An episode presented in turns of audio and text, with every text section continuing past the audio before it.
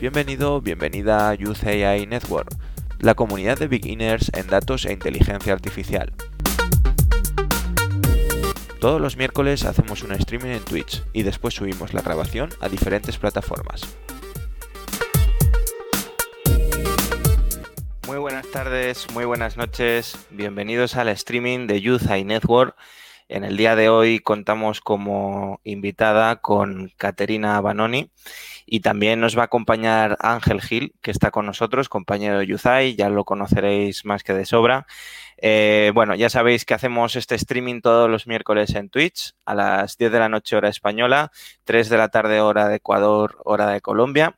Y después de, esta, de este streaming tan interesante que vamos a tener hoy, ya por darlo por avisado antes de tiempo, eh, tendremos la grabación, por supuesto, tanto en Twitch como también en YouTube, como también en el podcast de Spotify que publicamos. Así que os animamos a seguirnos en estas redes sociales, os animamos también a, bueno, en esta, aquí en Twitch, que os suscribáis y que activéis eh, la notificación para que cada vez que estemos en directo lo veáis y nos podáis seguir.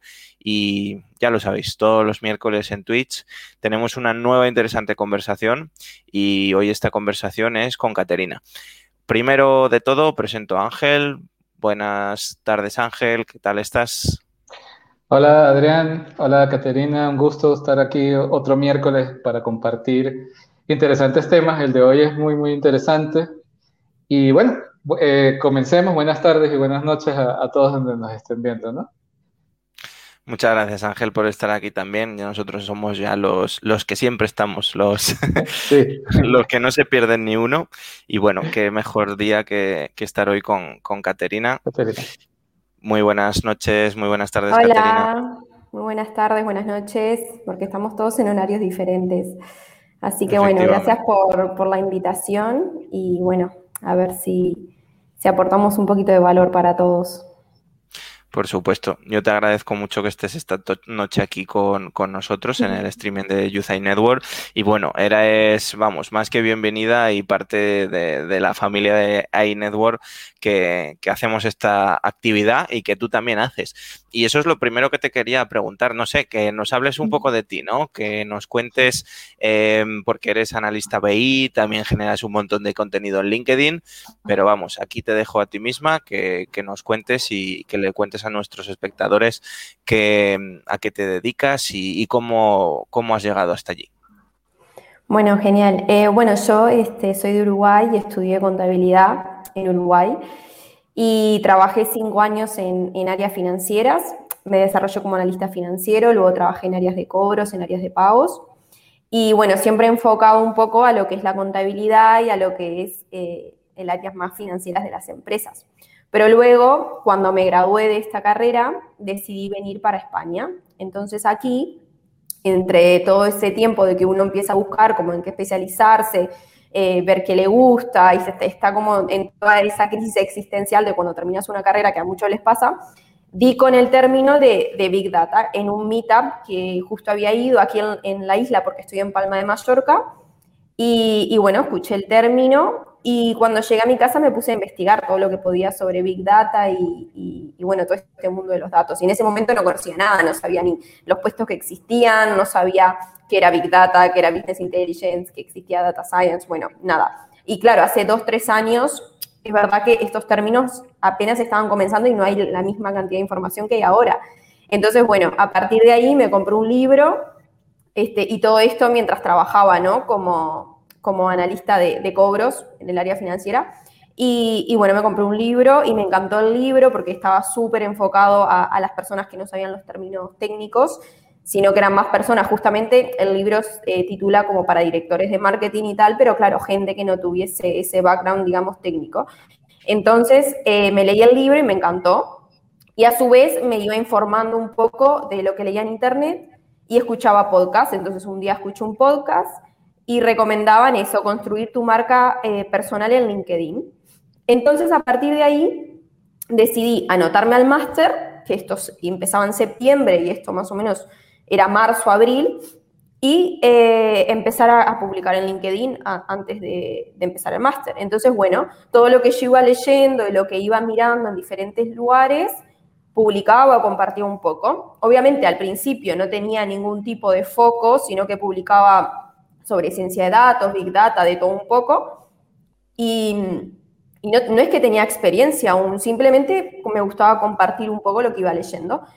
Y bueno, gracias a eso que empecé a publicar en LinkedIn, eh, fue que eh, conseguí una entrevista en una empresa porque me contactaron a partir de LinkedIn porque buscaban una persona eh, para formar. Entonces, bueno, em, a partir de ahí fue que me escribieron y, no había empezado el máster aún. Entonces, fue como que empecé el trabajo, obviamente hice algunos cursos, pero nunca desarrollé un proyecto propio antes de empezar. Entonces, bueno, un poco el trabajo fue como como un golpe así fuerte, porque no es que no tenía experiencia en proyectos y tuve que aprender todo de golpe, pero a su vez aprendí muchísimo y luego podía adaptar mucho más el máster habiendo, eh, teniendo un poco de experiencia práctica. Entonces, bueno, fue eso un poco el desarrollo hasta que entré en este, en este trabajo y ahí ya sí empecé el máster y el trabajo y me empecé a desarrollar en, en esta área. Claro, o sea, sí, yo también cuando empecé fue también hace tres años y es cierto que quizá ahora esté como más de moda o se hable más, pero antes como que era difícil escoger por qué de camino profesional te desarrollabas en esto, ¿no? Entonces, claro, o sea, mm, a mí me parece muy interesante lo que nos comentas además de, de, que mediante ibas aprendiendo tú, pues también lo compartías con otros y que fue gracias a eso también que, bueno, pues poco a poco te has convertido en una persona con bastante con bastantes seguidores en LinkedIn y creo que también, bueno, no sé Ángel, al final también nosotros lo que perseguimos como Youthai es eso, ¿no? Generar ese contenido. Pues de, lo que acabas de decir, Caterina, me llamó mucho la atención primero que el área que estudiaste, tu formación inicial, esa parte de contabilidad, de todo esto y, que a veces la, creo que también es el, lo, por, por, eso hacemos este, este tipo de, de, de actividades, ¿no? hay gente que de repente entra en esa área y piensa que, que tiene que seguir en línea recta en esa área, en, en, en, una sola área, hasta que el final de su carrera profesional, ¿no? Y a veces se le tocan estos temas de, ajá, BI, Big Data, todo eso. No, pero es que yo no soy de sistemas, yo no soy de informática, yo no soy del área de computación, yo no soy científico de datos ni nada por el estilo. Entonces, primero me, me, llamó mucho la atención eso. Luego comentas que empezaste a trabajar y, y estabas por empezar un máster.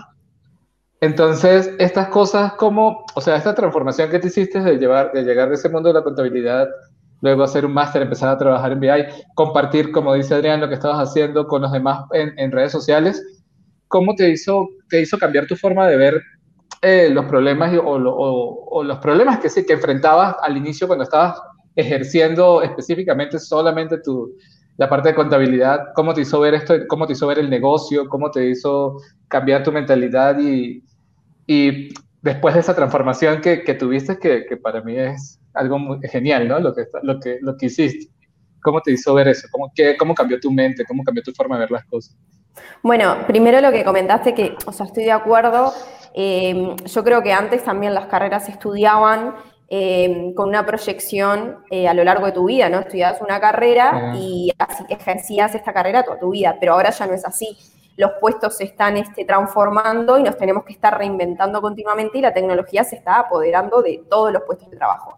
Entonces yo creo que toda persona va a tener que tener cierto conocimiento de tecnología y de datos, porque es el futuro. Entonces yo creo que empezar a reinventarse y educarse en esta área lo deberían hacer todos los profesionales y seguramente lo tengan que hacer. En mi caso, cuando tuve que hacer esta transición o bueno, transformación, es verdad que al inicio, porque todavía estamos en todos estos cambios, te da como un poco de cosa de, bueno, ya tengo cinco años de experiencia en áreas financieras y esto era como un paso hacia atrás, no era un paso hacia atrás, pero yo lo sentía así en ese momento, que en realidad no lo era, porque a largo plazo te estás transformando y estás, estás también como acarreando esos conocimientos que traes del lado negocio. Entonces, yo tenía cinco años de trabajando en estas áreas, entonces tenía como una metodología establecida para trabajar, que obviamente las personas que venimos de negocio tenemos una forma de trabajar y las personas que trabajan con tecnología, de IT, programadores o todo este tipo de perfiles tienen otra. Entonces, hacer como ese cambio fue un poco al principio duro porque es como todo, es acostumbrarte a otra forma de trabajar. O sea, los problemas cuando los resolvemos en, estos tipos de puestos como analista de BI, son más que nada trabajas en proyectos. Entonces, claro, eh, es mucho a prueba y error, o sea, los proyectos tenés que ir viendo eh, qué resultado querés obtener y muchas veces, o la mayoría de las veces, no te funciona de primera. Sin embargo, cuando trabajas en un cargo más financiero, las cosas ya tienen una forma de hacerse, estás trabajando en el día a día, los, los procesos son más o menos los mismos y no necesitas como ir cambiando tu metodología de trabajo según el proyecto, cuando acá sí. Y tenés que tener en cuenta un montón de cosas que yo antes no tenía, como esa visión entera de lo que estás haciendo. O sea, si estás haciendo un proyecto de BI y afecta a diferentes departamentos y estás sacando la información de diferentes tablas y, o sea, son muchas cosas que tenés que tener en cuenta que cuando trabajas en contabilidad es solo una, o sea, solo estás en el área contable, más allá que tengas interacción con otros departamentos, no es lo mismo que en BI, que tenés que tener en cuenta muchísimos factores cuando desarrollas cualquier proyecto que te das contra la pared millones de veces porque las cosas es como cuando programas, ¿no? Al final tenés que ir haciendo el código y te va dando error y a partir de como debugueando ese error es como vas con la solución. Entonces, y partir los problemas en más pequeños es como esos cambios que tuve que hacer. Yo en, acá me tuve que acostumbrar a trabajar de que si me da un error, bueno, vamos a partirlo, ¿por qué está pasando esto? Hacer pruebas, es un poco como científico, ¿no? Porque vas haciendo pruebas, decís, no, por acá no es, por acá no es, por acá. Y antes no me pasaba eso. Entonces, son como pequeños cambios que al principio me costaba porque no estaba acostumbrada, pero que luego ya con la práctica ya lo, te vas dando cuenta y ya cuando tenés más práctica decís, bueno, ya sé que puede venir por acá. O vas primero a lo que sabes que siempre te va a dar problemas. Entonces, como un poco, yo siempre digo que a estas personas que quieran transicionar, em, como hacer ese cambio de mentalidad de, que la, forma de trabajar es diferente. Y, bueno, de, de, también de tener en cuenta que no hay que frustrarse, que es normal, es normal que las cosas no te salgan de primera, que también tenés que tener mucha atención al detalle, porque cada, o sea, cada proceso que hagas, si tenés algo mal, te puede afectar todo. Entonces, son como esos pequeños cambios de pasar de, una persona que no estudió lo técnico a tener en cuenta cuando empiezas a trabajar con tecnología, que quizás antes no, no se tenía en cuenta. De hecho, nos mm, agradecemos a todos los que nos estáis viendo en el streaming y ya tenemos una primera pregunta que tiene relación con esto. La voy a poner en pantalla, es de Susikai94. Nos pregunta, buenas noches a ti también. Al comentar que no tenías un, background técnico, nos dice, ¿cómo fue esa conversión a la parte más técnica? ¿Harías alguna recomendación? Bueno, sí, o sea, yo lo que recomendaría es eh, lo que más se pueda este, ir mirando un poco conceptos, este, ya sea en internet o tutoriales, para irte familiarizando con esos conceptos que después no, no, no te des como de golpe con todo eso, lo haría. O practicar quizás en algún proyecto personal, por ejemplo, yo empecé con macros, que al final me dio como esa base de cómo funciona escribir o hacer un código, que, en realidad te la da Excel, pero después lo puedes transicionar, porque quieras o no, ya aprendes cómo funciona, cómo escribir. Entonces, yo recomiendo a las personas que no tienen un background técnico, quizás comenzar con Excel y macros, que quizás luego no usan Excel o macros en, como herramienta principal, pero todo lo que aprendieron se transiciona porque luego es más fácil cuando ven fórmulas, cuando tienen que hacer cálculos. Entonces, yo como que haría eso, ¿no? Empezar por quizás Excel, que es la herramienta que los financieros tienen más a mano, macros, y ir viendo como en Internet, bueno, qué es una API, qué es un servidor, em, conceptos como qué es cloud computing, como conceptos así, aunque sean sueltos, pero que te vas familiarizando, entonces no te pega tan de golpe. Sí, de hecho aquí algunas veces hemos hablado y Ángel también lo sabrá sobre Excel. Es decir, hay cierta, no polémica, pero un debate sobre la importancia que tiene Excel, porque para perfiles como más técnicos, más puristas, dicen que Excel no es una herramienta de programación, pero nosotros sí que animamos, a ver, aquí pues en Data hay muchos perfiles y hay perfiles más de negocio, más de analistas, IBI es casi el que más pegado está a negocio dentro de los perfiles analistas. Y nosotros muchas veces hemos dicho que sí, que Excel es una buena puerta de entrada y Power BI, que es Excel con una representación más visual, aún mejor. En eso, bueno, ¿cuál es tu opinión? Bueno, yo en realidad, como mi experiencia no, no, fui con Power BI, siempre recomiendo un poco cuál fue mi experiencia. O sea, yo empecé con Excel y fue lo que me abrió las puertas. Entonces, para mí, aparte, Excel es universal, Power BI aún no. Si vos trabajas como analista de datos y tenés que hablar con el área comercial, con comerciales, hay comerciales que no usan Power BI y se van a comunicar o te van a enviar información en un Excel.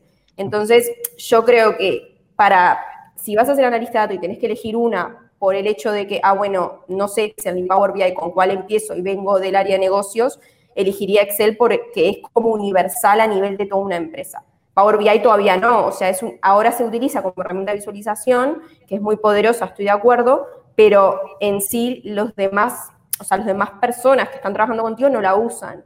Entonces, como que yo lo veo por ese lado, ¿por qué herramienta me va a permitir eh, también recibir información o brindar información y datos a otros departamentos? Porque al final en BI también muchas veces tenés que integrar y tenés que ser distribuidor de información, es Excel. Entonces, yo empezaría por ahí. Y después, obviamente, Power BI lo podés aprender y lo podés combinar porque al final son muy parecidos.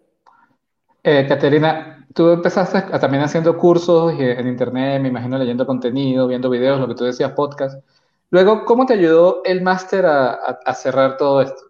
A comunicar, a consolidar. ¿Cómo te, porque también es bueno eh, discutir y conversar con la gente y difundir esto de que los estudios formales, bueno, son, son también necesarios y son una base importante que, y que nos ayuda. Entonces, ¿cómo te ayudó el máster en esto? ¿Cómo te consolidó los, los conocimientos?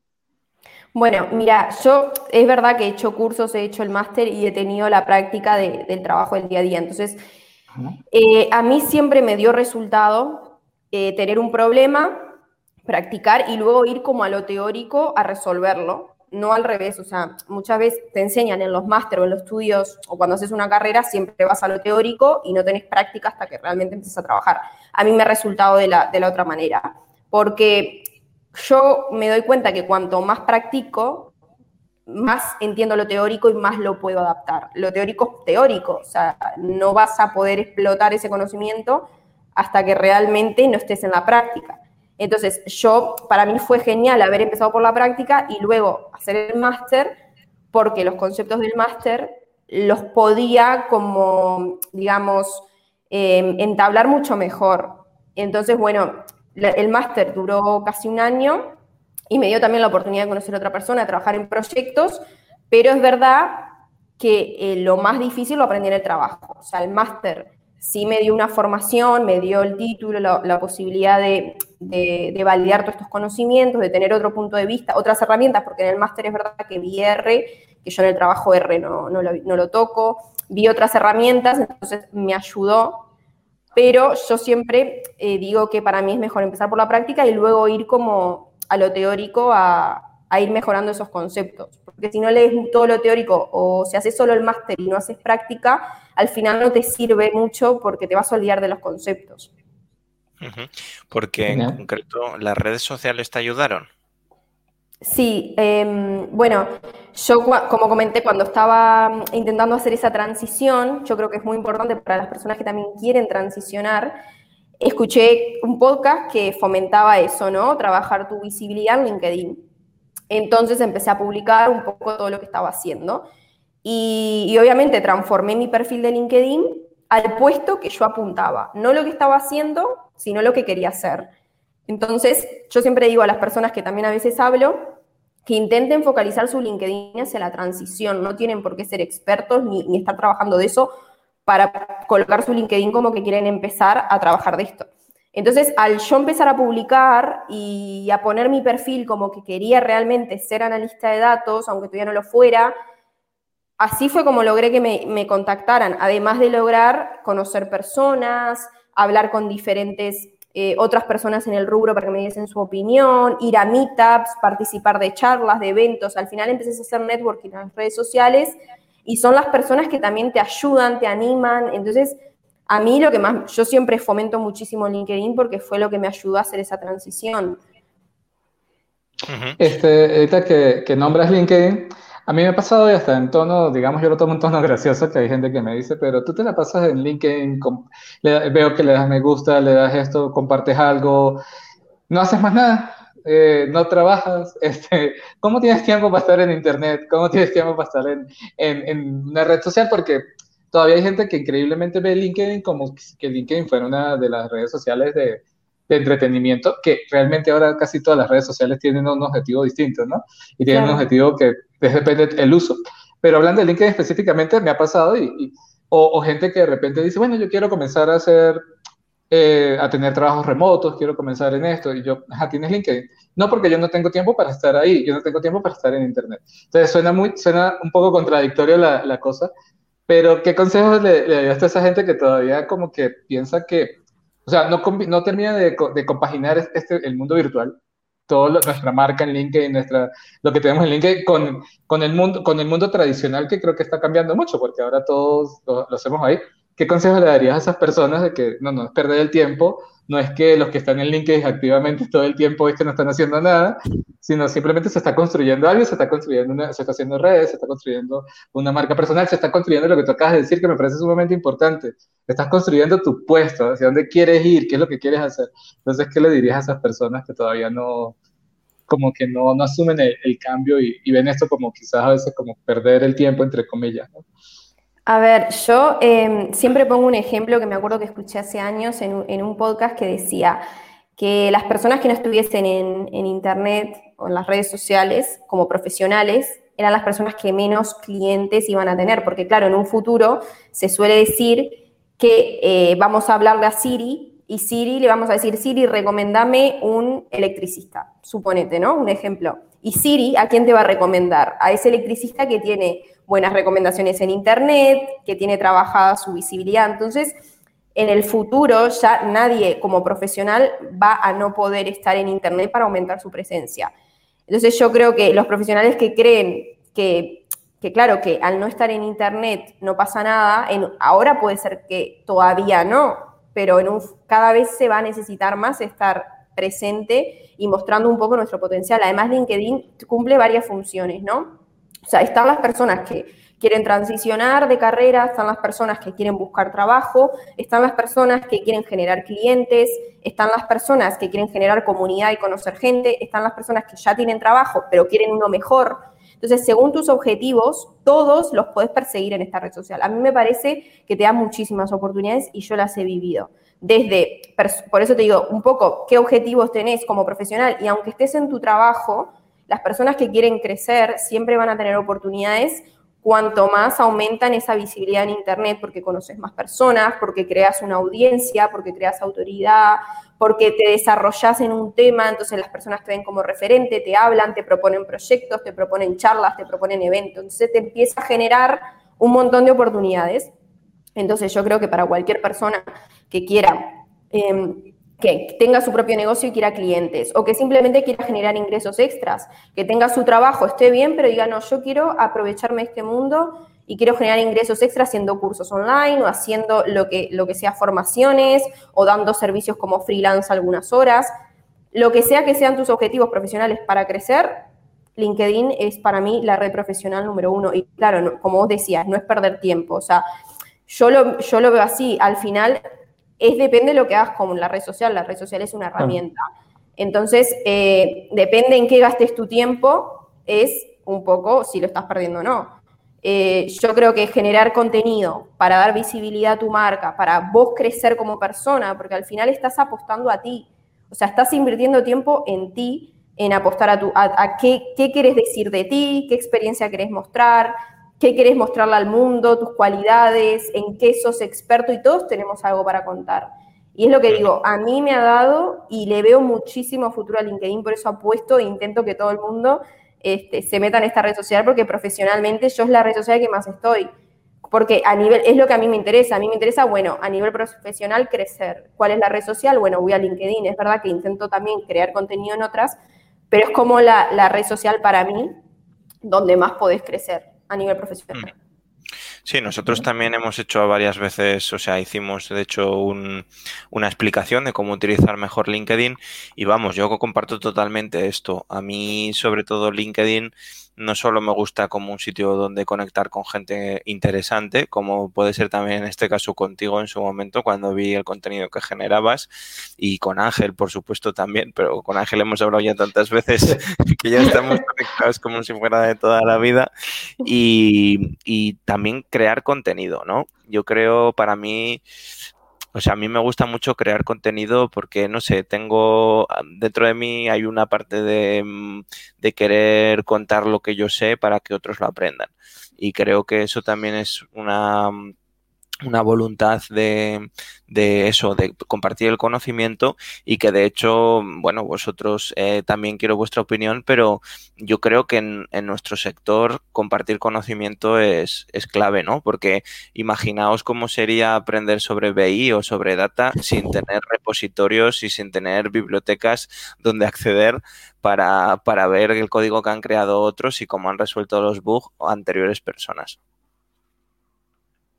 Sí, bueno, yo, yo opino igual. O sea, yo, por ejemplo, también el, hecho de compartir contenido lo hago hasta el momento, lo hago simplemente porque me gusta, porque disfruto de, poder intentar ayudar a otras personas. Mismo yo he crecido no solo a nivel profesional y lo de las oportunidades, sino eh, de conocer gente, de mejorar muchísimo mi forma de comunicarme, aunque no parezca, estás creando contenido, estás teniendo que trabajar cómo escribís, cómo comunicas la idea, cómo resumís una idea. Entonces, son habilidades que se necesitan en nuestro mundo, la de comunicarnos y la de expresarnos. Y crear contenido para LinkedIn también me ha ayudado a eso. Y lo que tú dices, son carreras que son también difíciles de transicionar si no tenemos información para poder basarnos. Y bueno, yo también cuando resolvemos problemas, mucho busco en, en Google, busco en libros o en otras fuentes porque ya, ya, hay personas que han pasado por esos problemas y te ayudan muchísimo, si no perderías horas intentando identificar un poco por dónde puede venir. Entonces, compartir yo creo que es clave, ¿no? Y al final creces en comunidad, que, que, llegas más lejos. Sí, a mí me sirvió mucho LinkedIn para aprender, este, contrastar opiniones, mm. eh, ver discusiones que, que de repente tú te encuentras cuando entras y, y ves discusiones de temas interesantes, puedes escuchar las opiniones de personas que no, que, que no conoces, que están lejos de ti, que, pero que por su perfil pues ves que son expertos en el área y discuten, comentan, aprendes de, de, los temas, ¿no? Siguiendo también a las personas, por supuesto, adecuadas y, y buscando los temas adecuados. Entonces, creo que es bastante, y bastante interesante, ¿no? Este, y, y, bueno, aquí estamos nosotros, los tres estamos por LinkedIn. Sí. Esta, esta, oportunidad fue a través de LinkedIn. Claro, y que LinkedIn también rompe fronteras, ¿no? Como las redes sociales. Al final, a ver, a nosotros nos une sobre todo el idioma español en común, que es un poco, por supuesto, conectas también gente en inglés, pero también el motivo de la iniciativa de Youth Network es generar esa red de personas que en español quieren formarse sobre data y desde luego la lengua vehicular es la lengua materna y ayuda mucho, pero desde luego sin una, un medio como puede ser LinkedIn, o sea, no hubiéramos tenido contacto, ¿no? E, igual que otras redes sociales. Entonces yo creo que es interesante también eso para romper fronteras y sobre todo habilitar la, la, vamos, la, la comunidad, habilitar la, las relaciones, el networking que hay. Eh, eh, eh, nos comentan, bueno, voy a ponerlo en pantalla directamente. Gracias a este tipo de contenido, creo que la definición de BI cada día es más larga.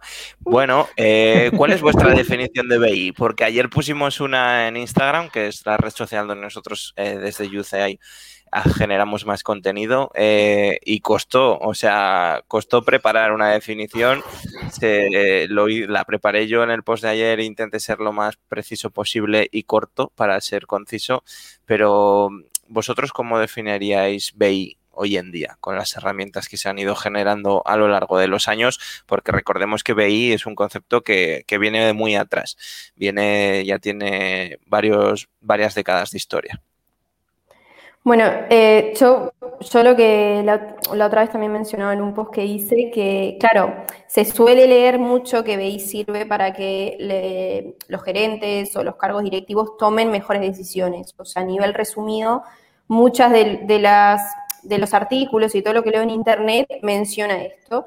Pero claro, BI cada vez abarca más cosas y no es solamente para que los directivos tomen mejores decisiones, sino que también para cualquier eh, trabajador de la empresa que necesite información para hacer su trabajo.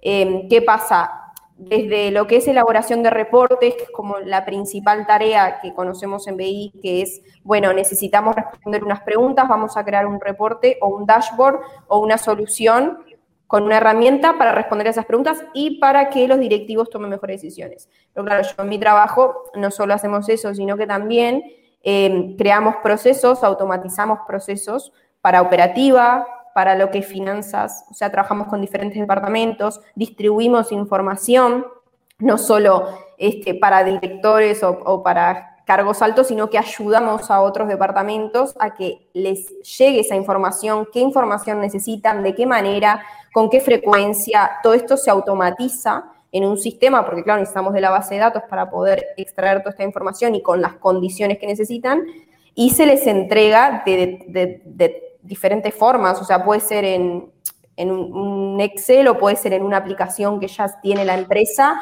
No siempre el producto final va a ser un dashboard en Power BI o un dashboard en Tableau, sino que tenemos diferentes soluciones que pueden ser también en, una aplicación que use la empresa, que necesitan determinada información que les llegue ahí con un formato para poder trabajar. Que quizás antes la manera que tenían de trabajar era en un Excel de manera manual. Bueno, ahora en BI intervenimos intentamos que eso se haga automático, que se extraiga la información, se transforme y se lleve. Entonces, es eso, o sea, BI no solo abarca la toma de decisiones, abarca la automatización de procesos, abarca distribuir información, y bueno, y al final también podés, este, hay empresas que se dedican a sacar valor de los datos, que producen, se dedican a producir datos y luego venderlos a clientes que tengan que sean del mismo sector y que se puedan beneficiar.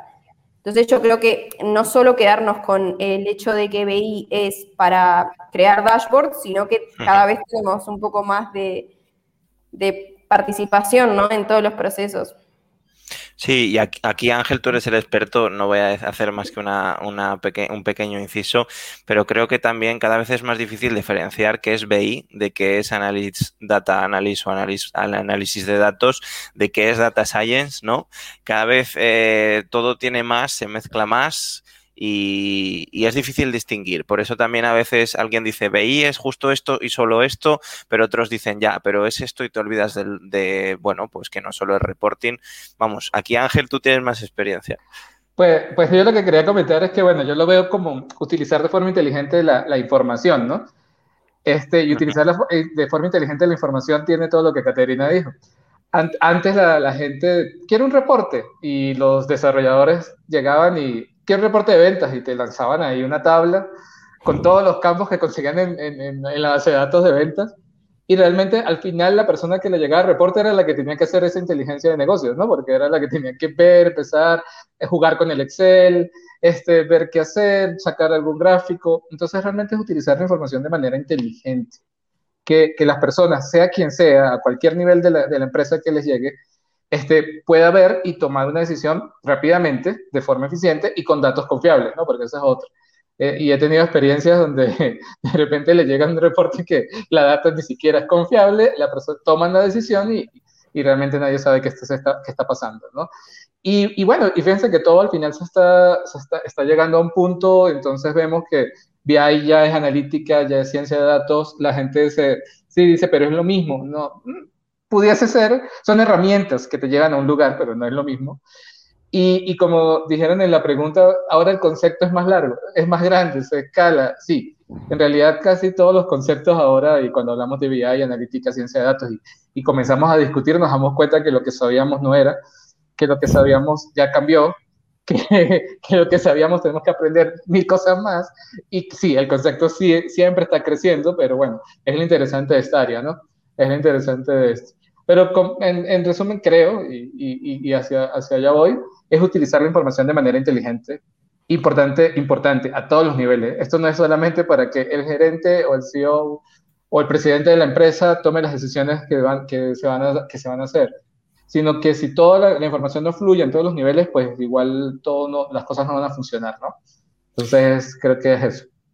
Y tomar decisiones basadas en datos, que es la única manera de tomar decisiones acertadas. Pero claro, yo aquí me da muy de acuerdo lo que decía Caterina, de que las decisiones no solo las toma el top de una empresa, o sea, el C-level de la empresa, las decisiones se toman en todos los departamentos y de hecho el reto es que las empresas habiliten los datos y el acceso a los dashboards y el reporting a todos los empleados, ¿no? ¿Vosotros creéis por la experiencia eh, y sobre todo Caterina, que te dedicas a BI, que día a día lo ves que los datos son compartidos y habilitados para toda la empresa o sigue pasando muchas veces que es esa visión de que es de abajo arriba y no luego la información baja también para abajo? No, no, o sea, como decís vos, lo sigo, lo sigo viendo, o sea, veo que todavía hay un camino largo por recorrer por parte de las empresas, porque es verdad que no es tan accesible aún para todos los departamentos y creo que hay una necesidad, porque claro, cada vez más las personas necesitan información para poder hacer su trabajo de día a día. Y muchas veces, al no tener esta información, se está haciendo un montón de tareas manuales o se están tomando malas decisiones, porque como vos decís, no se toman en base a datos. Entonces, bueno, no es solo el problema de que no llegue esta información a todos los departamentos, sino de qué manera va a llegar. O sea, muchas veces, ahora como solución, eh, podemos tener un dashboard en una herramienta como las que hay para visualización, pero se habla mucho también de lo que es tener analítica dentro de aplicaciones que ya maneja una empresa, un software. Entonces se está hablando mucho de lo que es la analítica dentro de herramientas, porque por ejemplo, si un, un no sé, un empleado está trabajando con una herramienta específica, y quiere ver determinado dato, tendría que salir de lo que está haciendo, irse a la herramienta de Power BI o Tableau o la que se esté usando, que puede ser ClickView, buscar el dato, filtrar, eh, todo lo que tiene que hacer, ¿no? Salir de lo que está haciendo, cuando en realidad muchas veces se puede integrar ciertos datos o analíticas en los software que se están usando. Entonces yo creo que también se está empujando un poco a eso, a que no solo tengamos herramientas de visualización para determinar información, sino integrar datos en aplicaciones que ya se estén usando y también hablar con el usuario final. Otro de los retos es entender cómo le hacemos llegar la información, porque al final el que la va a usar es, es, el usuario. Necesitamos saber cómo esa persona, qué hace en su día a día, qué tareas, no sé, qué tiene que hacer, cómo mira, qué tan ocupado está, porque tampoco sirve si nosotros desarrollamos una solución y después esa persona no lo usa, porque no puede, porque por ejemplo un comercial, un comercial que está todo el día en la calle, y si vos le decís, ah, no, entrame a Power BI en esta carpeta, filtrame, no va a entrar, no lo va a mirar. Entonces, capaz que una solución es un correo, es enviarle un correo con un Excel y que él mire ahí la información que necesita rápidamente porque es lo que a él le queda bien. Entonces, yo creo que no es enfrascarnos en que solo vamos a hacer dashboards como solución, sino de qué manera lo vamos a entregar, cómo y entender cómo trabaja esa persona para dárselo de la mejor manera posible para que lo consuma. Porque si no, es tiempo perdido y que al final no lo están usando. Entonces yo creo que eso es un reto importante también, que a veces nos cuesta, porque a mí también, entender el trabajo del otro, ponernos en el lugar y decir, bueno, ¿cómo se lo entregamos para que esta persona le saque provecho? No puedo estar más este de acuerdo. Estoy totalmente de acuerdo. y, en este punto quiero como que añadir este otro tema que a mí me gusta es el agilismo, ¿no? Y en agilismo hablamos de que debe existir transparencia dentro de la organización. A veces decimos, pero ¿para qué vamos a darle datos de comercial, de las ventas a los desarrolladores de la aplicación? Ellos tienen que desarrollar, a ellos no les importa si estamos vendiendo o no. No, que sí, sí les importa, porque cuando ellos sepan que el producto que están desarrollando está impactando a los clientes, se está vendiendo o los clientes lo están usando, le está mejorando la vida a alguien, está haciendo un cambio, eh, nosotros como desarrolladores, y hablo también porque en algún momento lo hice, pues vamos a estar este, más motivados, vamos a saber que estamos trabajando con propósito, vamos a saber que estamos haciendo algo que realmente está impactando a la empresa y está impactando a la comunidad, a la sociedad y a los clientes, y no solamente es que, estamos lanzando, construyendo, lanzando líneas de código para construir una aplicación muy bonita que vamos a llevar a producción. Entonces, ese es un ejemplo de lo, de lo importante que es eh, transparentar, si, si, es que la palabra se puede utilizar, llevar los datos a, a todos los niveles. Y que, por supuesto, habrán cosas que, que, que que estarán solamente destinadas a, cierto, a ciertas áreas, pero es importante que todas las áreas conozcan y sepan en cuál es el estado de la empresa, eh, qué información está manejando, qué resultados estamos obteniendo, y como dice Caterina, de la manera correcta, ¿no? Para que todos lo puedan manejar, el, lenguaje sea común. Entonces, importante eso. Yo eh, aprovecho a decir que, bueno, hemos compartido aquí los LinkedIn de unos y de otros para hacer networking. Los tenéis en el chat, los que nos estáis siguiendo. También hemos puesto los, los nuestros para, para que podáis seguirnos y estar conectados. Eh, vamos, eh, tenemos también un comentario que nos, nos traslada WinnerTook. ¿Podrían indicar una ruta de, de qué temas básicos ir aprendiendo para considerarse principiante junior como analista Caterina, ¿podrías dar algunos consejos? Sí, eh, bueno, yo lo que siempre digo es intentar empezar por algún proyecto y si sos una persona que viene del lado del negocio, con algún proyecto que más o menos eh, manejes. Este, si sos financiero, intentar aplicar BI a un problema financiero, porque va a ser lo más fácil para, entenderlo. Y luego este, ir mirando algunos casos de uso quizás en Internet cómo podemos aplicar BI a esta área financiera y, alguna herramienta básica. Es lo que yo siempre digo, empezar por lo básico y tampoco enloquecerse con, con las herramientas, sino ir de a poco. Si manejas Excel, bueno, Excel, luego aprender un poco de SQL y una herramienta de visualización. Y luego ya a partir de ahí ir viendo cómo podemos escalar a otro tipo de soluciones o herramientas. Pero bueno, empezaría por lo que ya sé, aplicar un poco de BI a lo que ya sé si puedo también incorporar lo que dije hoy, algunos conceptos técnicos eh, de tecnología, como para ir este, también metiéndome en el mundo, porque después si no es de golpe y no entendés nada. Entonces yo creo que también Internet, ahora que hay mucho material, ayuda muchísimo a poder ir transicionando de a poco. Pero bueno, no enloquecerse con, con las últimas herramientas, sino intentar aplicar con lo que ya sabes, que se te va a hacer más fácil, que quizás empezar por un caso de uso o un problema que no tiene que ver con lo que estás ejerciendo en tu día a día. Tenemos también otra pregunta, gracias Caterina, si WinnerTook eh, sientes que quieres eh, que te expliquemos un poquito más, dínoslo en comentarios y ampliamos la respuesta, aunque efectivamente eh, aquí también totalmente de acuerdo. Lo primero es aplicar BI a donde estamos y en caso de que ahí haya un momento que no nos dejen hacer más, entonces mi recomendación es que nos cambiemos de trabajo, porque si queremos desarrollar esa carrera, habrá un momento en que tengamos un techo y es mejor que nos dediquemos a ello, pero primero empezar por donde estamos y eso es muy buena recomendación. Eh, en esta nueva pregunta que nos hace GC Programmer, primero que nada, gracias por el espacio, gracias a ti por estar con nosotros esta tarde, esta noche. Quisiera saber qué herramienta de ETL está en auge para el manejo de BI. Bueno, em, en realidad herramientas de ETL, yo sé que conozco por lo que leo y miro que se está utilizando mucho Talent.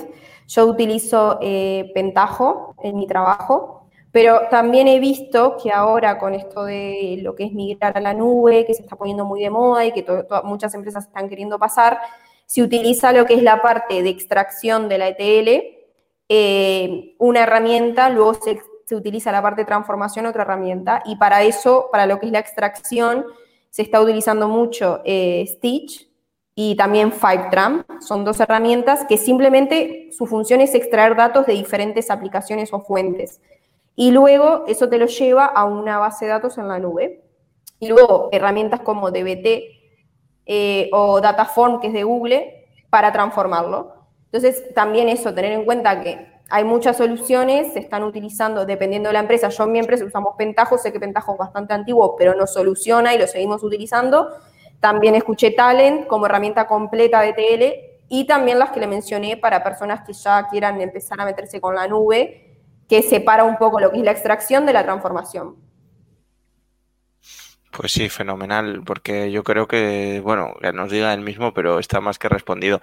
Pentajo efectivamente ya tiene más historia, mm. pero bueno, al final es como todo. Igual que decías que lo más interesante es que la gente empiece por donde está y desarrolle BI a partir de ahí, yo creo que a veces eh, las compañías que ya tienen una herramienta y que les funciona, tampoco hace falta estar en la última, porque además sería imposible. O sea, aquí estamos transformándonos continuamente, sino que al final se tienen que eh, tiene una herramienta que funciona y mientras sea funcional y útil, pues adelante con, el uso, ¿no?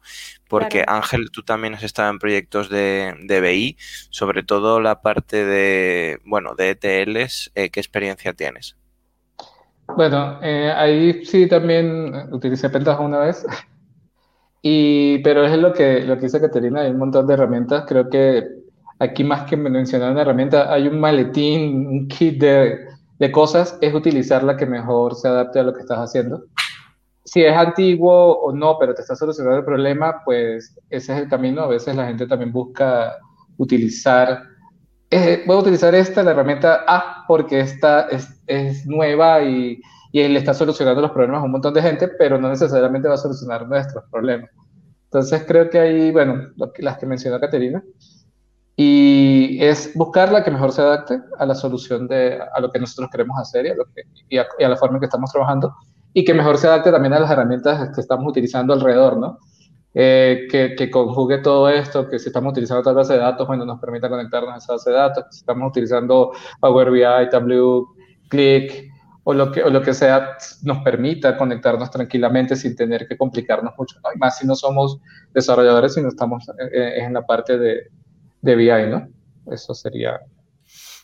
Yo em, me interesa saber, bueno, para conocer cómo los, los, que ahora mismo nos estáis siguiendo en el streaming, Mm, si nos podéis poner en comentarios cuál es vuestro perfil, beginner, junior, o sea, ya lleváis entre uno y dos años trabajando, ya lleváis más de tres años, esta información sería muy útil porque para nosotros saber esto, para adaptar luego los contenidos, nos parece súper interesante. Si nos podéis aportar esa información en comentarios, os lo agradecemos. Y, bueno, preguntas eh, de las que nos habéis ido vamos poniendo. También, si tenéis alguna pregunta más, nos podéis decir. Em, yo, y aquí ya por lanzar una última pregunta a la espera de las que nos envíen, y si no, terminaremos el, streaming.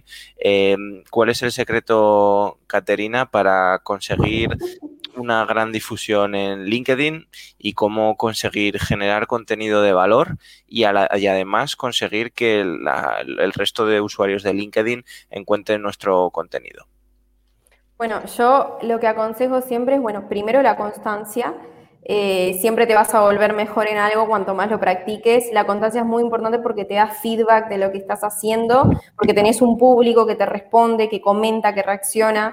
Entonces, lo primero es tener constancia. Si vas a ponerte activo en las redes sociales, intentar proponer o una vez a la semana publicar algo o, cada dos semanas, lo que puedas, lo que se pueda. Yo me animaría porque es lo que al final va a crear que vayas agarrando confianza, que la gente te conozca, que te vea siempre ahí, que vea que sos una persona que toda la semana se presenta y muestra algo, aunque al principio no sea bueno. El primer factor es este, proponer, eh, publicar cada X tiempo y hacerlo. En segundo lugar, a mí muchas de las, eh, de las ideas de contenido se me dan porque consumo mucho contenido. O sea, yo consumo mucho contenido en inglés, que creo que hoy Adrián mencionaba eso, que mucho del contenido está, está en, inglés y no nos llega a las personas que hablamos español el, el, mejor contenido o el de más calidad. Entonces está bueno para las personas que saben inglés poder transmitir eso que aprenden. Es, es como una gran ventaja frente a a personas que no lo saben. Entonces, yo primero consumo muchísimo contenido en formato de podcast, en formato de cursos, en YouTube, en todo lo que pueda, sigo otros referentes. Entonces, de ahí, a partir de contenido de blogs que voy leyendo, se me ocurren ideas para luego llevarlos a lo que es yo crear contenido, que claro, no es que todas las ideas se me ocurren, sino que la mayoría son contenidos que voy sacando de un lado, que mezclo con otro, entonces es como sacar un poquito el lado creativo yo creo que la constancia, consumir contenido y luego ir como a medida que recibís feedback mejorando tus publicaciones. En LinkedIn está bueno que tampoco sean textos súper largos porque la gente no los lee.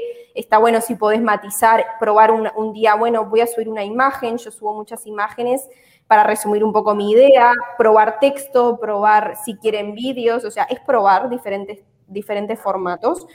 Y, bueno, alguna de las recomendaciones sería eso, no hacer textos demasiado extensos, intentar con las primeras dos o tres oraciones llamar la atención de, tu, de la audiencia para que las personas lean, este, como crear como una especie de, llamador al principio con lo, con lo, que pongas, o sea, no solamente poner eh, una oración de un texto, sino como que darle cierta este, como chispa al contenido para que la gente quiera saber más.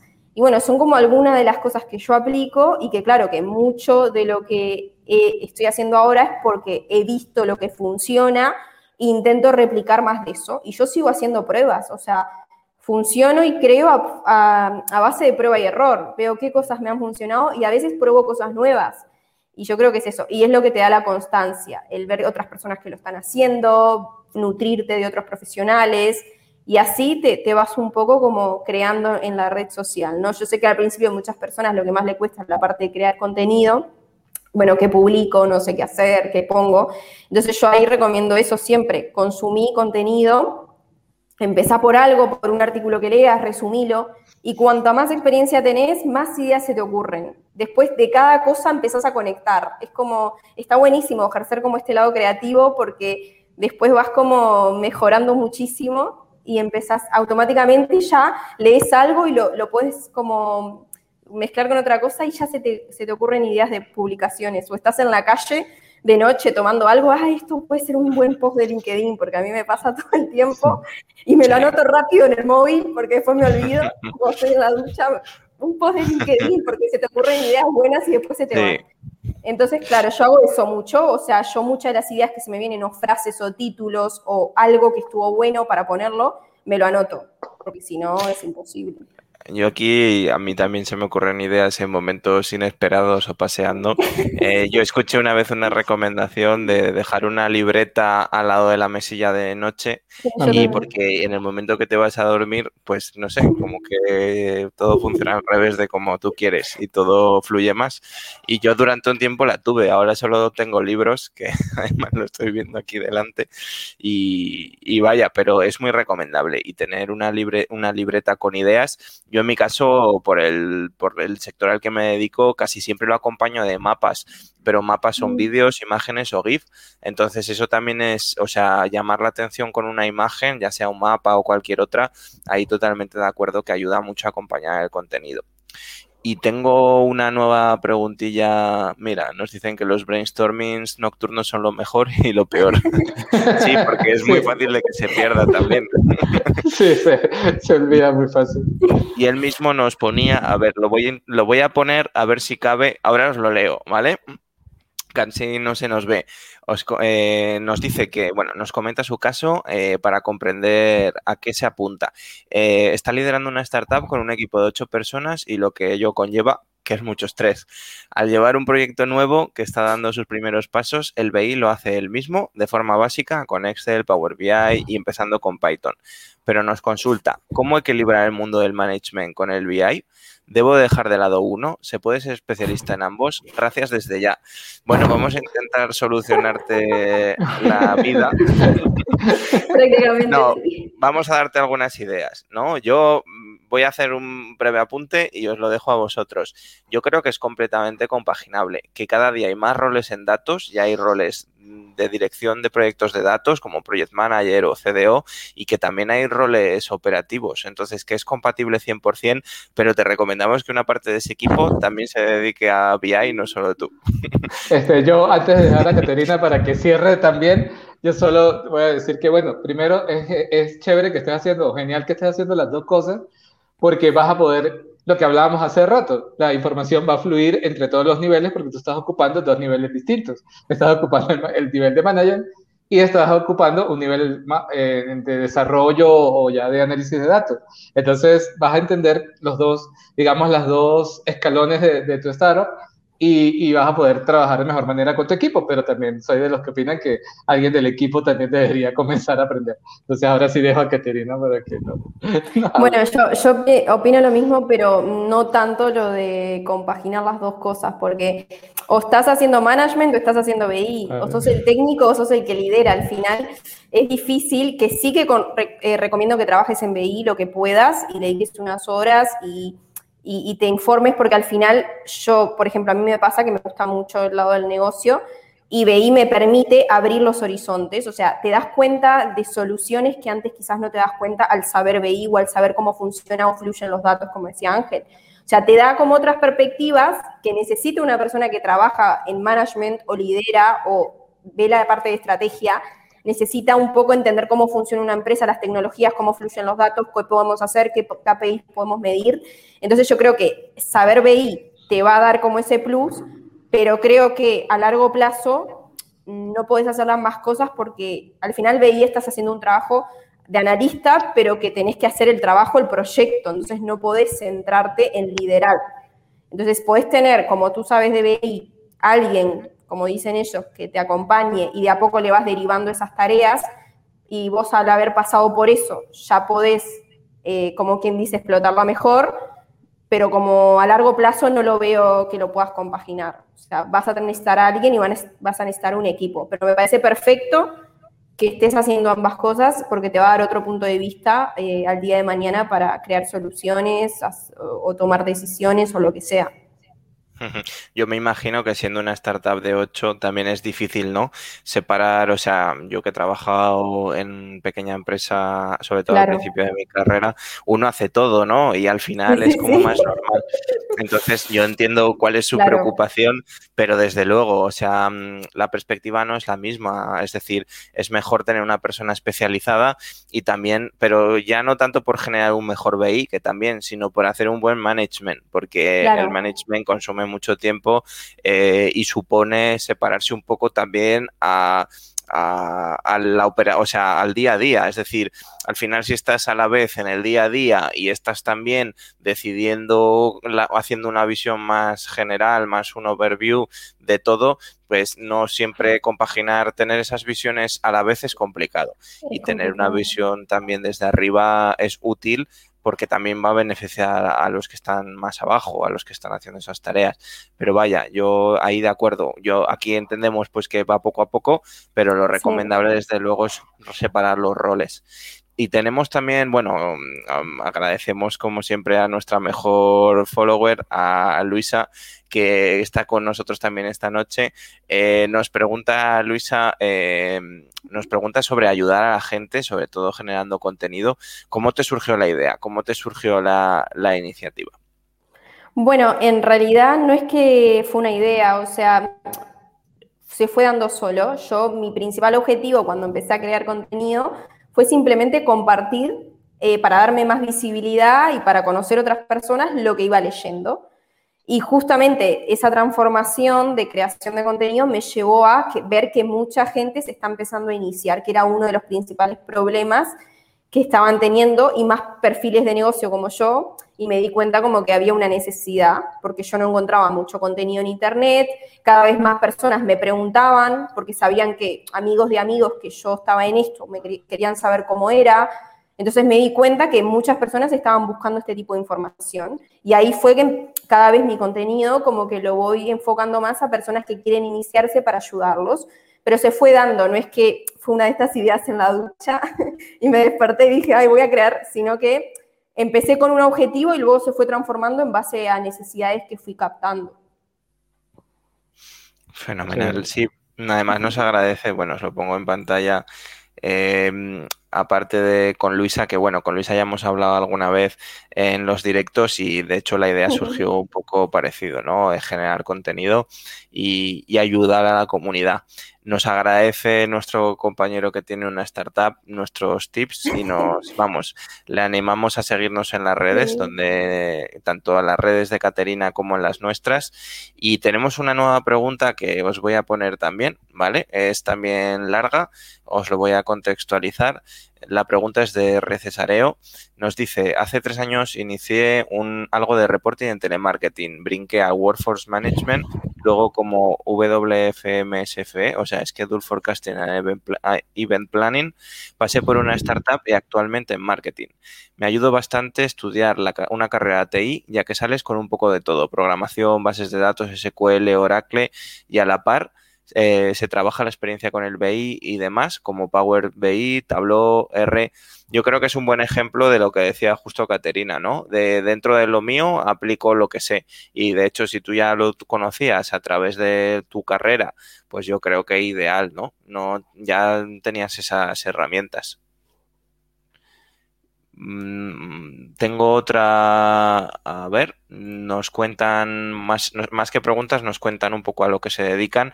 Yo aquí si queréis vosotros dos, tanto Caterina como Ángel, responderles, pues fenomenal. Yo lo leo y, después lo vemos. Estoy trabajando en Analytics hace ya, eh, soy principalmente desarrollador de TL y análisis en ClickSense, otra buena herramienta de BI. Eh, saber cuáles opinan serán las nuevas tendencias del mercado y puestos que estarán en auge, además de lo de Data Analytics, Big Data y Machine Learning? Eh, pues no sé, eh, yo creo que en auge, pues todos estos puestos de datos, tecnología, robótica, este, inteligencia artificial, machine learning, se van a volver como parte de la vida y, y no es que las demás profesiones van a desaparecer jamás, no todos, todos vamos, todos somos necesarios todo, por mucho tiempo, pero sí la gente va a tener que empezar a conocer un poquito, aunque sea de, esto, ¿no? Y en todas las carreras se va a tener que hablar un poquito de datos, se va a tener que hablar un poquito de qué es inteligencia artificial, de qué es machine learning, de qué es deep learning, de qué son todas estas herramientas. Así sea una asignatura por allá en, el pregrado que vimos o por los cursos que, que, están en línea, pero sí, todos vamos a tener que conocer un poco, así como los perfiles técnicos, cada vez tenemos que conocer más de negocios, ¿no? Esto no es solamente de un lado de, perfiles no técnicos, conocer lo técnico, sino también los perfiles técnicos debemos conocer de negocio para poder adaptarnos al mundo actual, ¿no? Si no, nos vamos a ir quedando atrás. Solo lo técnico no va, no va a poder dar soluciones y solo la parte de negocio no va a poder dar soluciones, entonces tenemos que como que crecer en ese aspecto, ¿no? Sí, yo creo que como dijo Ángel, eh, además estos perfiles mixtos que pueden combinar ambas cosas son un poco los más buscados y valorados porque es difícil. Una persona que es muy técnica, entender del negocio, y una persona que ya viene con, con experiencia de negocio a veces como que no puede llegar al conocimiento quizás, que muchas veces sí, pero no es la mayoría de los casos, técnicos que necesita. Entonces a veces se, suele decir que, que, son como un poco de, de unicornios que se buscan eh, porque son, son un poco perfiles complejos. Pero bueno, para la pregunta de Leandro, que mencionó que ya hace tres años que está trabajando y cuáles serán las nuevas tendencias, yo creo que un poco lo que mencionaste, eh, Big Data, inteligencia artificial, eh, yo creo que todo el mundo, como dijo Ángel, va a tener que saber. Este, son conceptos que se van a empezar a dar desde las escuelas, yo creo, este, porque cada vez están influyendo más en, en los puestos de trabajo de todo el mundo.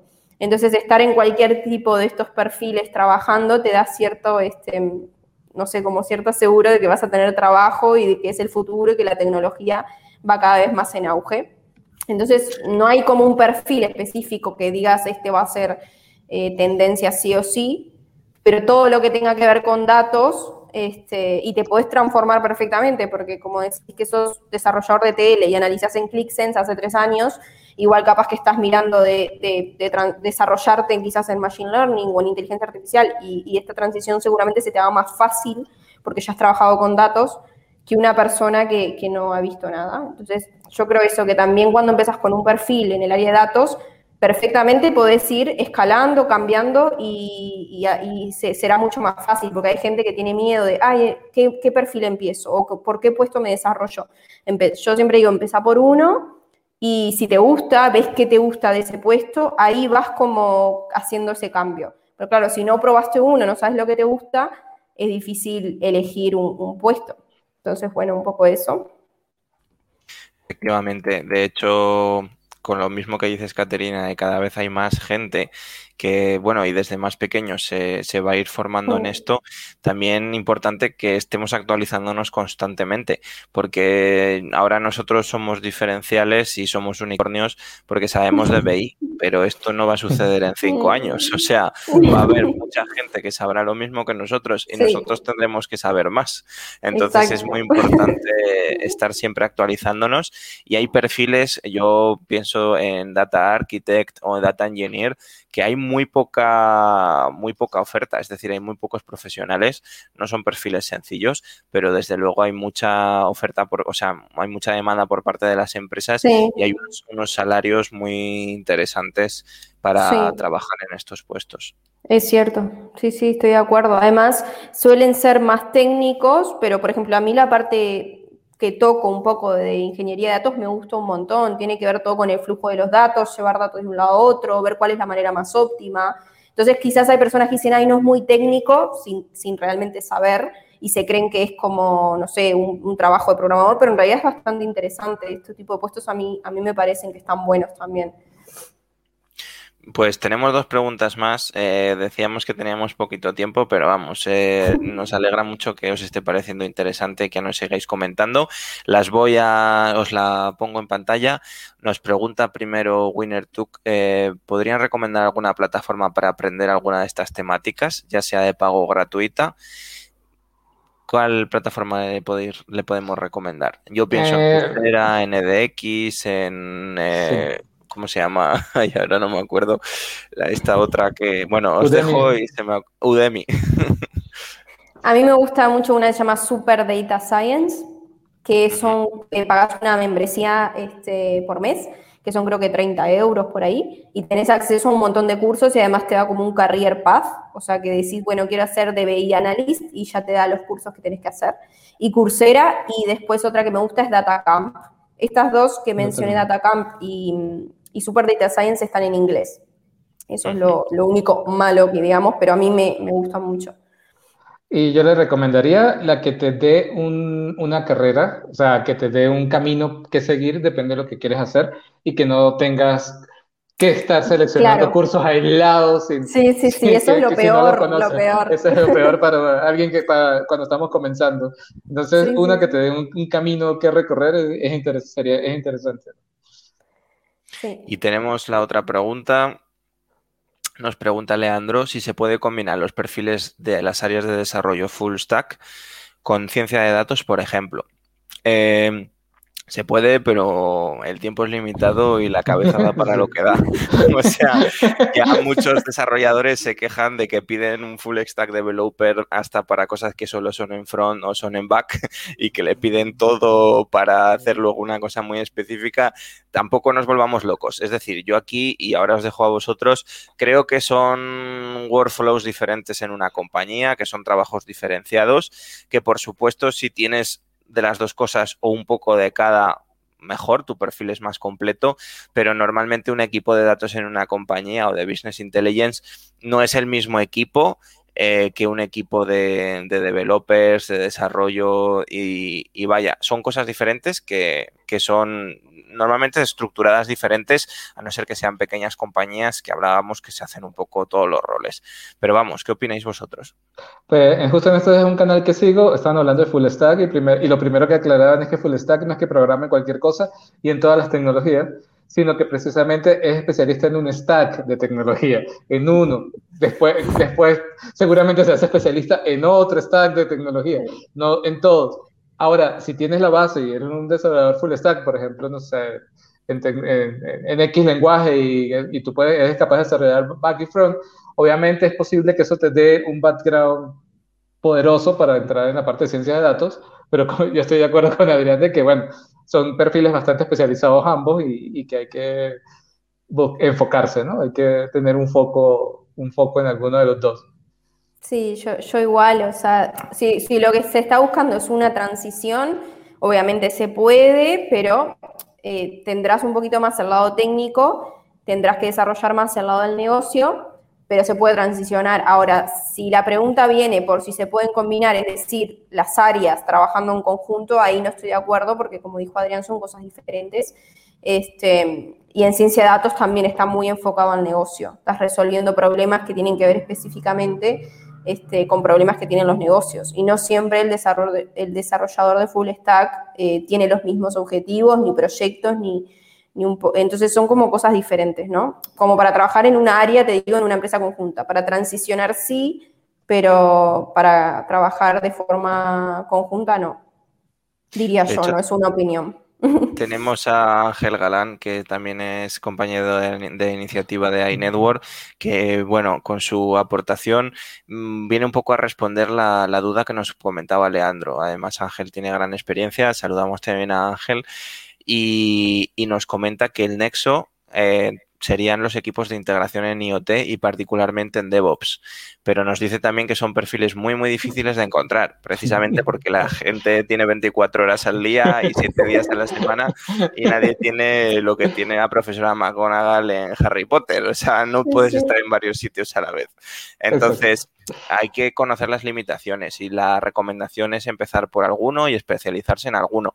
Pero precisamente lo que dice Ángel en los equipos de DevOps que se encargan de integración de sistemas y están siempre actualizando la tecnología eh, interna de la compañía con las demandas que tiene el mercado y los clientes externos, pues sería ese nexo. Entonces, Leandro, pues eh, puestos que tengan, que sean de DevOps, que están demandadísimos y con muy buena remuneración, pues es en lo que tú estás hablando. Así que te animamos, si tienes ese aparatito para tener más de 24 horas y 7 días a la semana, que te especialices en ambas cosas.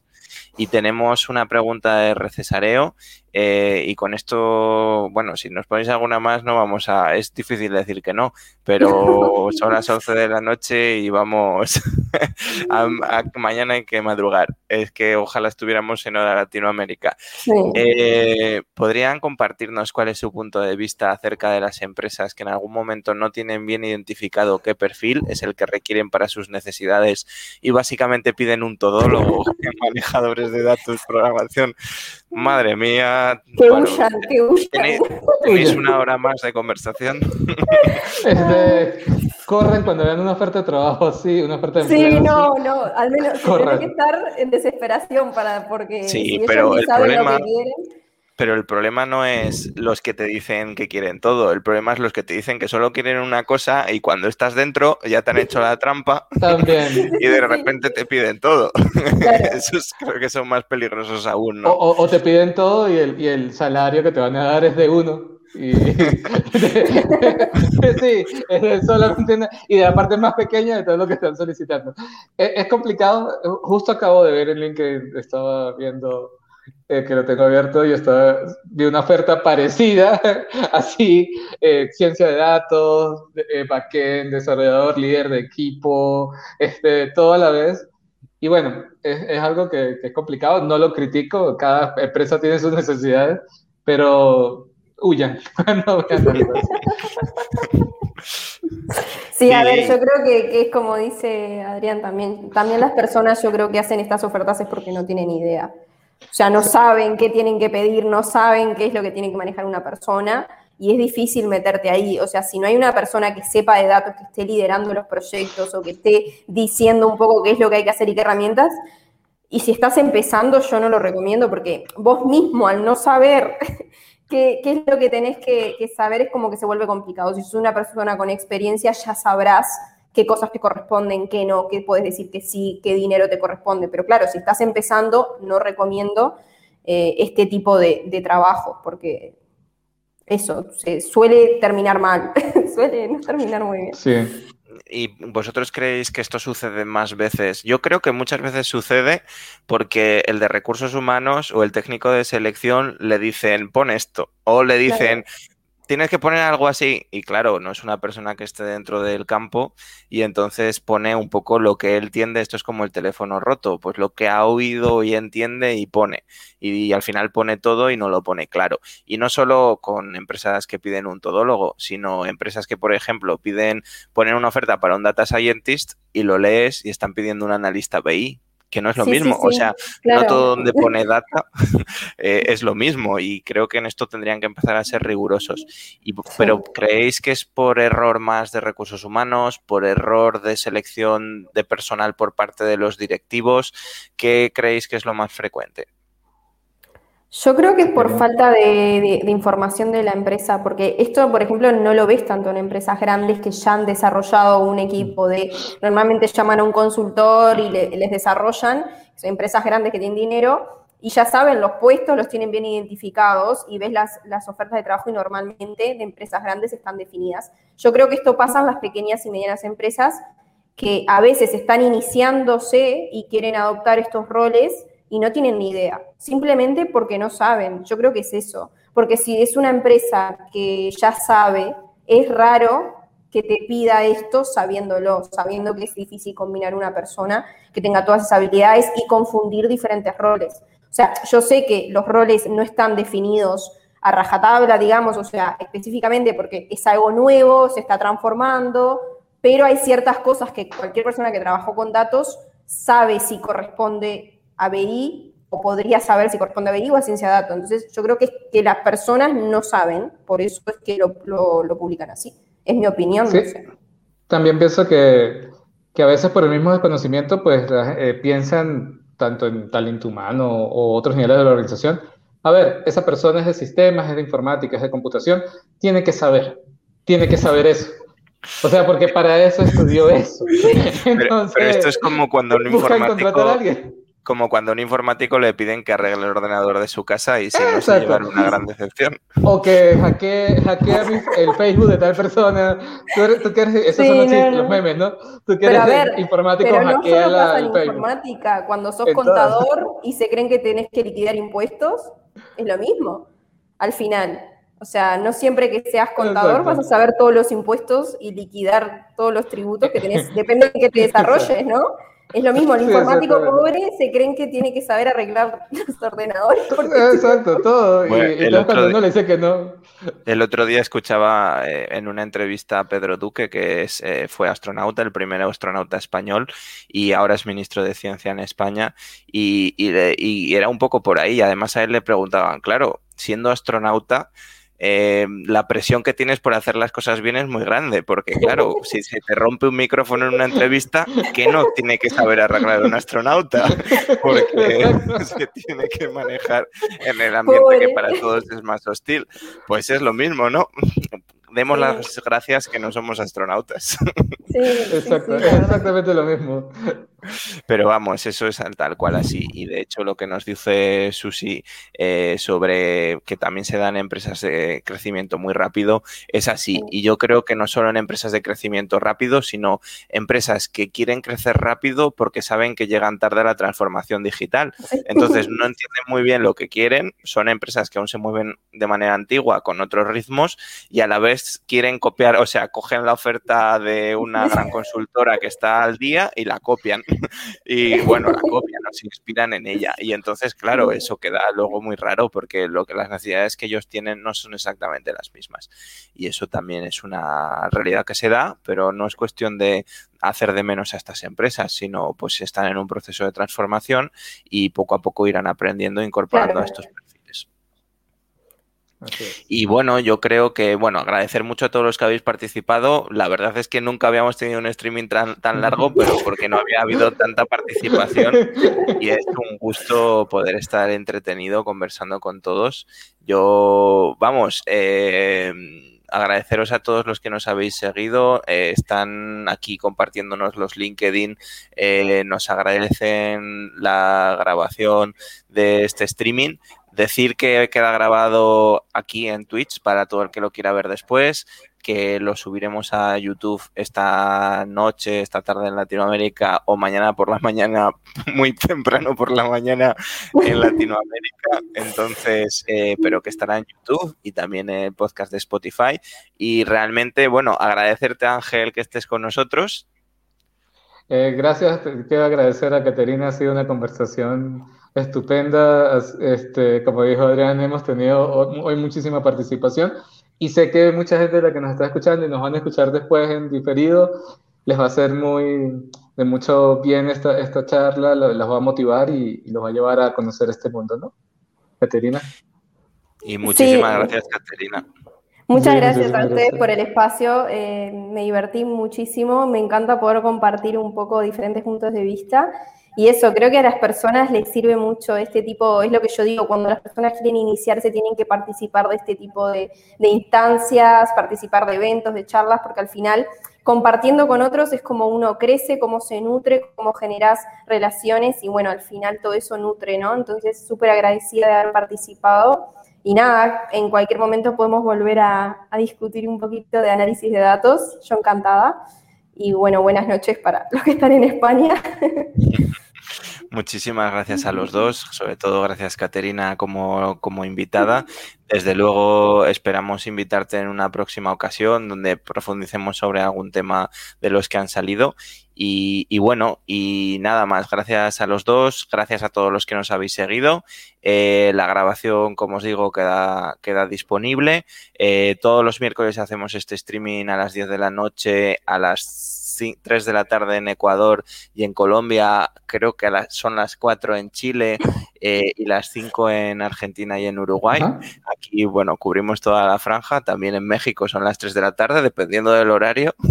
y en Estados Unidos, que también hay una amplia comunidad latina, pues también en las diferentes franjas horarias.